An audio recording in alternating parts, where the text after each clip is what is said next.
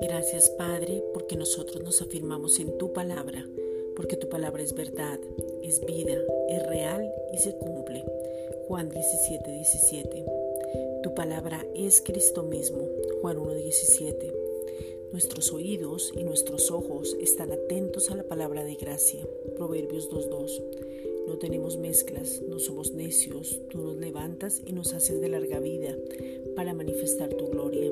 Salmos 91.16. Y podemos ver lo sobrenatural y lo natural porque tú nos das mucho más de lo que pedimos o entendemos según el poder que actúa en nosotros. Efesios 3:20. Para mostrar al mundo que tú eres real.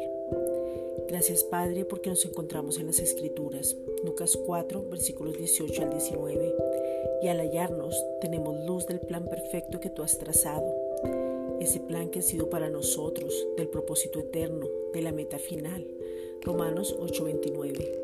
Gracias Padre porque somos justos y resplandecemos como luminares, Filipenses 2.15.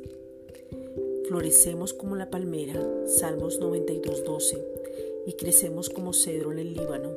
Nos volvemos expertos en la palabra de justicia. Manifestamos la verdadera libertad. Hebreos 5:13. Podemos sumergirnos y ver y comer hasta saciarnos para poder estar fortalecidos y enfocados. Qué bueno es alabarte, glorificar tu nombre, ver y poder contar tus maravillas. Salmos 92.1. Podemos anunciar tu fidelidad. Tú siempre has sido fiel aunque fuéramos infieles, tú sigues siendo fiel. Segunda de Tesalonicenses 3:3. Podemos cantar salmos a tu nombre, anunciar de tu amor. Salmos 92:2. Estamos asidos de la palabra de vida. No hemos corrido en vano, no hemos trabajado en vano. Filipenses 2:16.